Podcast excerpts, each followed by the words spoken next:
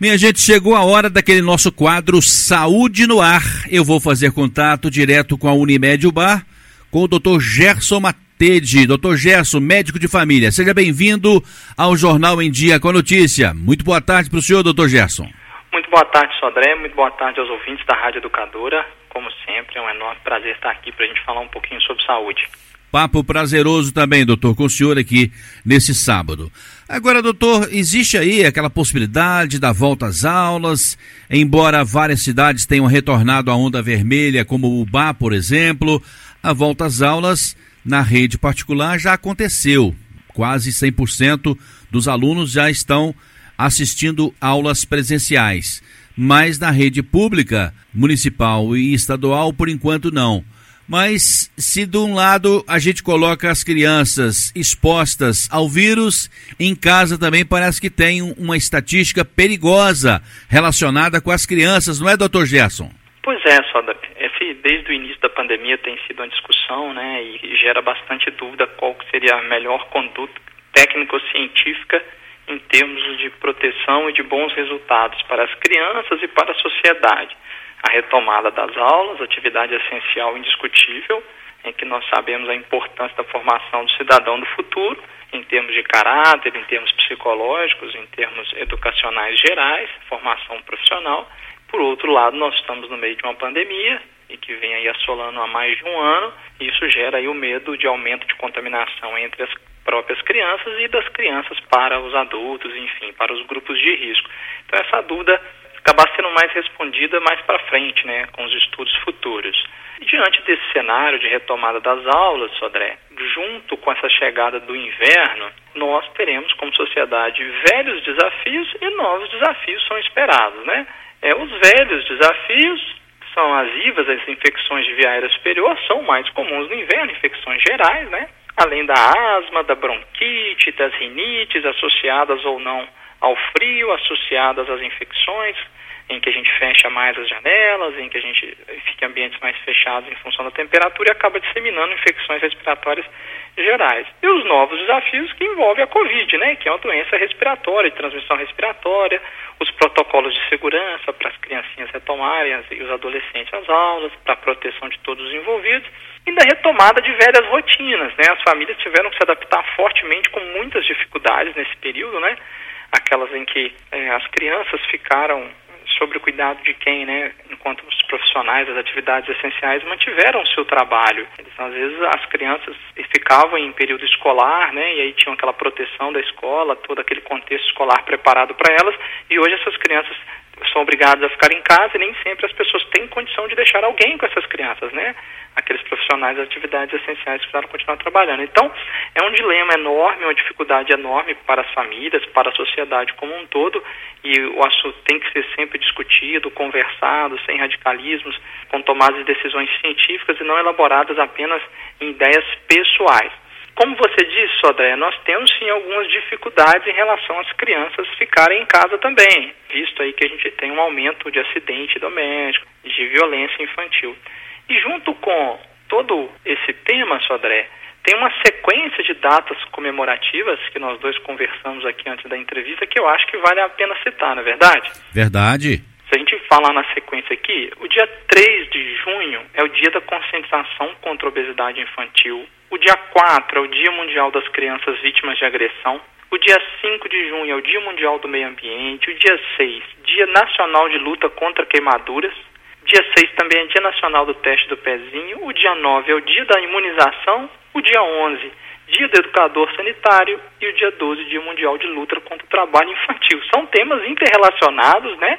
De forma interessante numa sequência de datas aí, que eu acho que dá para a gente citar um pouquinho sobre cada um e a importância da correlação deles com esse retorno às aulas, com esse tema que a gente escolheu para falar sobre o aumento de infecções respiratórias nesse período. Direto da Unimed Pleno Bar, eu estou conversando com o médico de família, Dr. Gerson Matede, naquele nosso quadro de todos os sábados, Saúde no Ar. Para nós, leigos, doutor Gerson, acreditamos que aquele choque térmico na parte da manhã, ou pode ser também no final da tarde, naqueles dias bem frios, onde a criança sai da cama e vai direto para a escola, aquilo também pode causar gripe nesta época do ano? Veja bem, Sodré, é, choque térmico, né, alteração de temperatura, para algumas pessoas com características mais alérgicas, com rinites vasomotoras, algumas pessoas podem desenvolver sintomas de secreção nasal, de congestão nasal, de irritação da nasofaringe, da garganta, é, não necessariamente de forma infecciosa, às vezes apenas em uma resposta à mudança de temperatura. O senhor não descarta que isso possa acontecer, não? Não. Ao mesmo tempo, tem estudos que se supõem que o clima excessivamente frio, ou mesmo bebidas mais frias ou mais geladas, poderiam atrapalhar ó, os movimentos microscópios ciliares e de limpeza de muco, né, da via aérea, e que para algumas pessoas isso pode aumentar a incidência também da infecção, quando eu considero a gripe como uma infecção viral. Para outras, vai ser apenas uma alteração alérgica, uma alteração de produção de muco de catarro sem vírus, sem infecção envolvida. É uma reação do organismo à mudança de temperatura. Muito bem. Então, pode ser comum, nesta ocasião, as crianças saírem de casa bem e voltarem para casa com a aparência de quem contraiu uma gripe na escola ou no meio do caminho. Aí vai ficar sempre aquela dúvida: essa criança está gripada ou essa criança está com o vírus do novo coronavírus? Pois é, esse é um desafio a mais para esse ano, para o retorno, né? Porque a gente sabe que o maior contato das crianças, elas transmitem os resfriadinhos de uma para outra. Felizmente, vários estudos têm demonstrado, um último estudo mais robusto, inglês, mostrou que o contágio do coronavírus criança para criança foi em torno de 3% apenas e criança adulto de 8%. Ao contrário do que a gente suspeitava antes da pandemia, no início da pandemia, que as crianças eram os super disseminadores, né, os super spreads, né, na expressão em inglês, e felizmente não são, né, tadinhas. Acabou que nós colocamos esse papel de culpa nelas e não, e não é uma culpa delas. Elas transmitem menos do que a gente esperava. Mas as, as outras infecções de aérea superior a gente sabe que são muito comuns a transmissão nas crianças, assim como os exantemas virais, né, que causam as manchas na pele, febre, alterações é, semelhantes às vezes com pródromos catarrais, gripais também, e que são inf outras infecções virais, como a, a própria dengue, ou a catapora, ou exantema súbito, certo? Ou eritema infeccioso, que estão aí entre as doenças virais de transmissão facilitadas. Quando a criança sai de casa para ter contato com várias outras crianças, de fato aumenta a chance dessa disseminação. Felizmente, com o coronavírus, isso não tem sido algo robusto e, e algo tão intenso como a gente esperava, inclusive no ambiente doméstico, né? a imensa maioria das crianças que adquiriu ah, o coronavírus foi em função de adultos transmitindo para as crianças e não criança-criança ou criança-adulto. Então, é possível que a criança saia de casa e volte, sim, né, com algum sintoma em função desse maior contato. E isso pode causar, sim, um fator de convulsão com o Covid, que vai ser um grande desafio.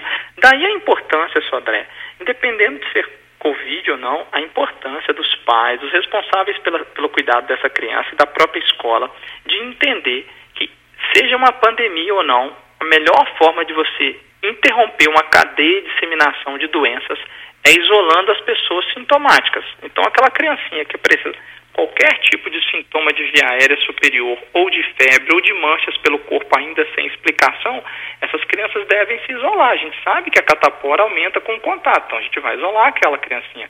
Então, a criança com resfriado, com uma gripe, não pode ir para a escola.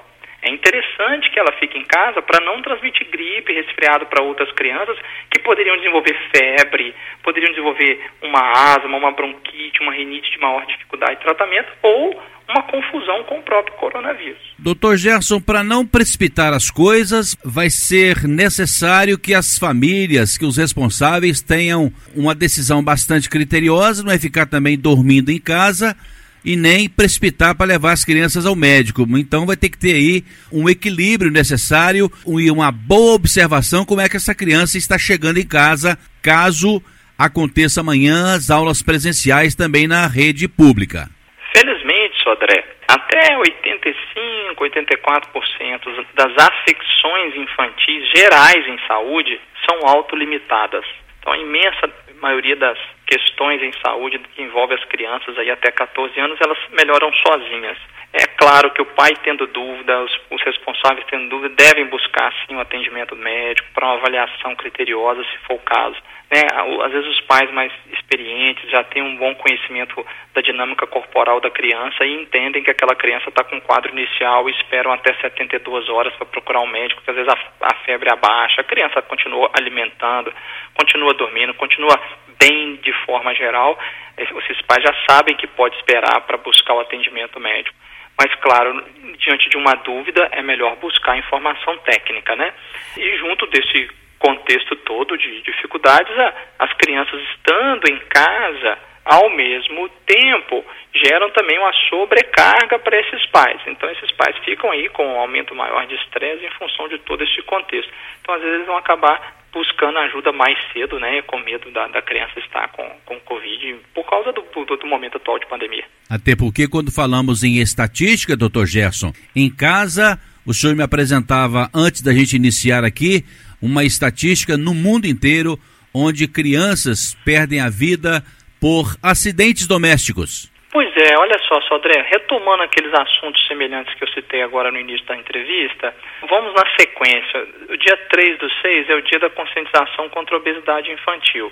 Então a gente sabe que o aumento da obesidade infantil e do sofrimento mental com o isolamento social, com o distanciamento social e distanciamento escolar, houve uma grande redução do gasto calórico dessas crianças, né, com menos exercício físico, menos atividade física. Então essas crianças aumentaram tanto o sofrimento emocional, quanto o sofrimento físico. Então aumentou-se a obesidade e nós temos que trabalhar estratégias para recuperar esse tempo aí perdido com essas crianças que aumentaram peso e ficaram em casa mais entediadas, com menos acesso à diversão, interação social e acabaram ganhando peso e comendo mais.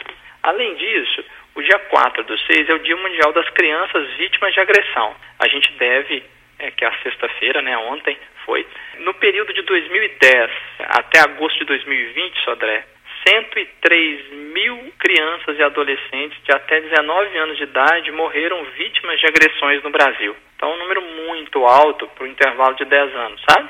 São aí mais de 10 mil mortes por ano. E os óbitos por agressões, elas podem ser conferidos no sistema de informação sobre mortalidade do Ministério da Saúde, né? E vai, inclusive, separado pelo CID, pela Classificação Internacional de Doenças, porque a agressão física à criança é um tipo de doença. Em 2018, foram 140 mil crianças e adolescentes agredidos no Brasil. É claro que nem todos vieram ao óbito, mas são 140 mil agressões. Isso tem subnotificação ainda, que não chega a informação. Assim como a entrevista excelente que a professora Maria do Carmo te concedeu, falando sobre as nossas mudanças de paradigma, de entendimento do que, que realmente é uma agressão infantil qualquer tipo de agressão moral ou física ou castigo físico é considerado sim uma agressão e nós temos que mudar conceitos sociais. A agressão vai muito além da questão física, não é, doutor Gerson? Exato, Sodré. E a gente tem que entender que a forma como nós fomos criados não necessariamente é a melhor. E a sociedade ela evolui tecnologicamente, ela evolui socialmente, ela evolui em termos de comportamento. Então a forma como nós somos criados não vai servir para criar nossos filhos e os nossos filhos vão ter que aprender novas formas para criar os nossos netos. Isso é uma evolução natural da espécie, do ser humano. A entrevista muito bem dada pela professora Maria Carmo tocou nesse tema para que façam que as pessoas reflitam sobre isso e mudem conceitos. Nunca é tarde para mudar. A gente muda com 10, com 20, com 30 anos, com 50, com 80, e aqueles que mudam estão mais suscetíveis a se adaptar ao meio ambiente. Isso é um sinal, inclusive, de evolução biológica. Aumento da agressão infantil com maior tempo de exposição domiciliar dessas crianças, o que é um contrassenso, né, Sodé? Mas realmente as agressões mais comuns ocorrem em casa. Disparada a maior incidência de agressão é no ambiente doméstico, em especial pelos pais ou cuidadores. Em 2018, 83% dos agressores foram ou o pai ou a mãe. E mais 60% das agressões foram cometidas dentro das residências. Então a pandemia propiciou um conjunto ideal para esse agressor propiciou que o agressor ficasse maior contato com a criança, num ambiente de maior estresse em função de todo o contexto de pandemia. Então elas aumentaram drasticamente, infelizmente, as agressões às crianças. Diferente do adulto, Sodré, a criança que é vítima de violência, ela, ela tende a apresentar quadros de depressão, de ansiedade, que às vezes ela se manifesta de forma de irritabilidade, perda de interesse em atividades prazerosas que ela tinha antes, ainda mais na pandemia, que ela não tem acesso a isso. Então, às vezes, aumenta o desejo dela de se isolar, alteração do sono, perde a fome ou aumenta a fome, pode comer, comer mais ou menos, né, tentando suprimir aí uma atitude para suprimir a ansiedade, né, porque estão sofrendo agressão verbal ou física. Isso aumenta, o medo gera ansiedade. Então, a gente precisa de fato, refletir bastante sobre isso e reduzir a exposição dessas crianças ao contexto de agressão. Né? A gente sabe que até uma porcentagem imensa de crianças, tem estudo que fala até 20 milhões de crianças podem depender da escola para se alimentar. Né? Esse é um número muito alto e essas crianças ficando sem alimentação, ficando sem acesso ainda sobre agressão, a gente tem que pensar se nossas escolhas estão sendo as melhores ou não para as crianças. Uma estatística assustadora dessa questão da agressão das crianças no limite das suas residências, no limite das, dos seus lares. E no início da pandemia, doutor Gerson, eu ainda tive que escutar que depois que ela passasse, nós nos transformaríamos em seres humanos melhores. Pois é, Sodré, a gente sempre tem a esperança de que tempos difíceis façam com que a gente aprenda e nos transforme, né? Alguns vão aprender, alguns vão lidar com a situação e aprender mais, outros vão entrar em negação, outros vão fugir da responsabilidade ou da realidade. Cada ser humano responde de uma forma aos diferentes estresses impostos em sua vida, né? A gente tem que buscar melhorar e aprender bastante, sim. Não podemos perder essa esperança, não. Acredito que, que os bons ainda são maioria, Sodré, e a gente vai aprender bastante, sim. Alguns vão ter aí aquele vento de espiral de dar uns passinhos para trás, mas depois vamos, nós vamos evoluir cada vez mais. E o nosso amigo, querido Dr. Carlos Cury, disse para mim numa entrevista recente, Dr. Gerson, que em criança, em jovens, em adultos, em idosos, em todos nós, assim que aparecerem os primeiros sintomas, que possivelmente possa ser desse vírus que está atormentando a humanidade, para não esperar em casa, para ir procurar imediatamente o atendimento médico. Sodré, quando a pessoa conhece muito bem o próprio corpo, ela vai conseguir de uma forma ou de outra, dentro da sua consciência corporal, entender o seu nível de limitação que aquela doença está causando. Então, uma pessoa muito saudável, uma pessoa que se sente muito bem, ela vai conseguir esperar mais tempo e às vezes não vai ter aquela procura imediata. Mas pessoas sob maior risco, que a gente sabe que precisa de um exame físico, que precisa, às vezes, né, de uma avaliação complementar, em alguns casos até com exame complementar, é necessário que busque um atendimento, seja por um teleatendimento ou um atendimento presencial, sim, principalmente para evitar os agravos, as pioras, né? Doutor Gerson, essa nossa preocupação com os cuidados com as crianças também nesse momento, até porque, doutor Gerson, daqui a pouquinho elas vão tomar, e isso de uma forma natural, os nossos lugares da sociedade. Então, que elas venham preparadas, conscientizadas para assumir aqui a cadeira do jornalista, para assumir também o espaço do médico, enfim, são os nossos sucessores do dia de amanhã, não é, doutor Gerson? Exatamente, Sandré. As crianças precisam de um ambiente seguro, um ambiente agradável, para desenvolver todo o seu potencial como cidadão, como ser humano, como cidadão do hoje e do futuro. Crianças adulto. motivadas para isso, né? Exatamente. Durante o período da infância, elas têm o direito de brincar, o direito ao lúdico, o direito à fantasia, à diversão, né? Essa fase tão maravilhosa da infância. Não existe problema delas aprenderem limites, delas aprenderem a resiliência, de aprender até onde podem ir ou não mas ao mesmo tempo sentir-se segura, sentir-se sentir com suporte, com amor, com apoio. Isso é fundamental para o desenvolvimento pleno de qualquer ser humano. Senão você vai desenvolver, de fato, um adulto com muito mais características de adoecimento, com muito mais dificuldade de lidar com a sociedade, em função da violência sofrida na infância. Inclusive, nas várias datas que nós estávamos falando, eu vou pular adiante para falar do dia 12 do 6, que é o Dia Mundial de Luta contra o Trabalho Infantil. Né, o trabalho infantil no Brasil ele caiu 16% de 2016 a 2019. Né, os, os, dados são da Pesquisa Nacional por Amostra de Domicílios, o PNAD. O IBGE continua com essa divulgação no seu site. E em 2016, o número percentual de crianças e adolescentes trabalhando foi um total de 5,3%. Agora, em 2019, já estava em 4,6%. Dos 38 milhões de crianças e adolescentes de 5 a 17 anos no país, cerca de 1,8 milhão se encontravam em situação de trabalho infantil. E de 5 a 13 anos, 21% é, dessas crianças tinham 5 a 13 anos, crianças muito jovens. Né? Isso foi reduzindo né? e tem reduzido cada vez mais. É importante que as crianças aprendam sobre trabalho para o futuro, que as crianças possam ter formações como jovens aprendizes, mas ao mesmo tempo que esse trabalho seja engrandecedor e enriquecedor junto aí com as escolas. Num universo ideal, a gente teria todas as crianças fora do trabalho e apenas na formação educacional delas. Né? A gente sabe que não existe um universo ideal, mas que a gente precisa protegê-las o máximo possível para que elas possam aprender, desenvolver toda a sua competência cultural, toda a sua competência de racional, para desenvolver profissões no futuro com mais qualidade, né? independente de trabalhar agora ou não. Se for que a educação seja profissionalizante, mas não um trabalho é, fundamental para aquela criança tem que sustentar uma família e, e, perder todo o seu potencial da infância com diversão, com atividades lúdicas e com conhecimento. Isso, André, veja bem, é, na continuidade das datas que eu citei, o dia 5 do 6 é o Dia Mundial do Meio Ambiente. E a proteção ao meio ambiente tem correlação direta com o ensino escolar. Esse cidadão do futuro, que é a criança, ele vai aprender, claro, no seu ambiente familiar, a, prote a proteger o ambiente que ele vive, o meio ambiente, a natureza, mas ele também vai aprender isso na escola, de forma técnica, de forma científica, para ele entender a importância de proteger o mundo que ele vive, né, para garantir aí o próprio sustento no futuro. E o dia 6 do 6, Sodré, é o Dia Nacional de Luta contra Queimaduras. Então, continuando, remetendo novamente ao tema da violência, segundo a OMS, 320 mil crianças morrem todos os anos, Sodré, em consequência de queimaduras pelo mundo. Uma barbaridade, hein? Os números são impressionantes principalmente quando a gente para para pensar que a imensa maioria dos acidentes domésticos, incluindo os de queimadura principalmente, ocorrem nos próprios lares, dentro de casa, por distração, ou seja, poderiam ser evitados.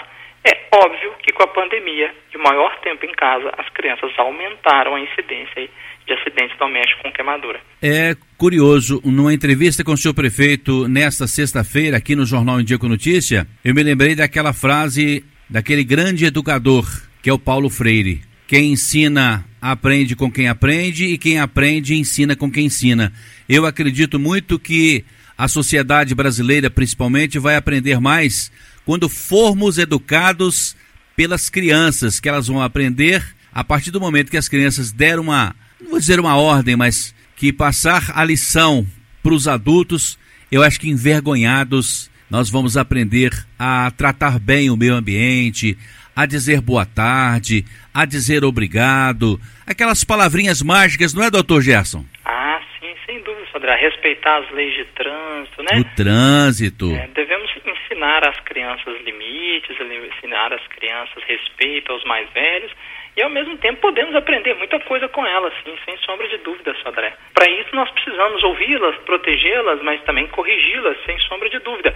Os acidentes domésticos, Sodré, segundo o Ministério da Saúde, olha só, são a principal causa de óbitos infantis até 14 anos. Acidentes dentro de casa é o que mais mata criança até 14 anos, mais do que qualquer outra coisa.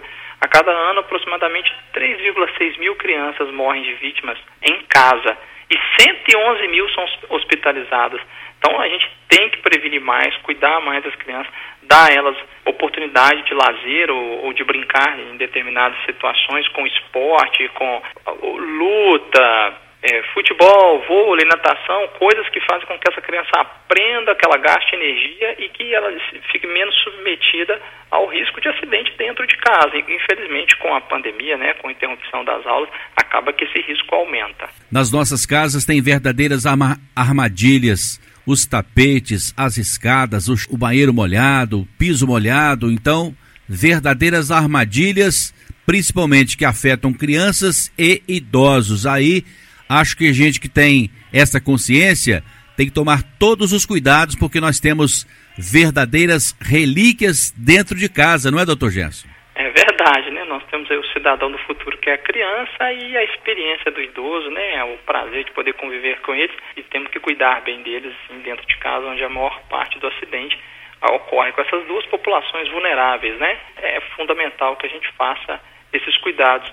E, e, para cuidar das crianças, Sodé, uma notícia boa. É o dia 6 do 6, domingo, né? Amanhã, é o Dia Nacional do Teste do Pezinho. E o SUS faz, em média, 2,4 milhões de testes anuais. Certo? Em mais de 25, 28 mil locais espalhados pelo país. E as seis doenças abrangidas atualmente são fenilcetonúria, hipotiroidismo congênito, síndromes falciformes, fibrose cística, hiperplasia adrenal congênita e a deficiência da biotinidase, que é uma enzima específica do organismo. E agora, com a sanção da Lei 14.154, amplia para 50 o número de doenças raras que serão rastreadas pelo teste do pezinho e vai aumentar gradualmente em cinco etapas, não vai ser de uma hora para outra, né? Mas vai gradualmente aí ampliando para que o SUS consiga oferecer aí agora mais 44 novas doenças raras e que o diagnóstico vai ser mais precoce. Muito boa notícia, muito boa notícia. Vai contemplar aí também aquelas classes menos favorecidas. Muito boa notícia essa que o Dr. Gerson Matede traz aqui nesse quadro Saúde no Ar. Eu fico muito feliz com o feedback também dos nossos ouvintes, que tem cada dia mais, através de mensagens no WhatsApp, através de mensagens aqui deixadas no Facebook, de telefonemas, enfim, de contatos dos mais diversos, dessa satisfação dos ouvintes aqui com esse nosso Saúde no Ar, todo sábado com o Dr. Gerson Matede. Que os ouvintes podem acompanhar também principais trechos da nossa conversa no podcast, não é, Dr. Gerson? É verdade, Sodré. O podcast do Saúde no Ar, que eles conseguem entrar através do site da Unimed ou da plataforma Spotify, né? Onde eles conseguem ouvir sobre os temas diversos que já foram falados previamente. E você pode encontrar o Dr. Gerson aqui no sexto andar do edifício solar 13 de maio, bem próximo ali da Praça São Januário. E o telefone é o 3531-5844. Doutor Gerson, muito obrigado pela sua presença aqui conosco mais uma vez no Jornal em Dia com Notícia e até semana que vem. Sou André, eu que agradeço e agradeço aos ouvintes pela paciência mais uma vez de nos ouvir. Espero que o tema tenha ajudado de alguma forma a esclarecer algumas dúvidas.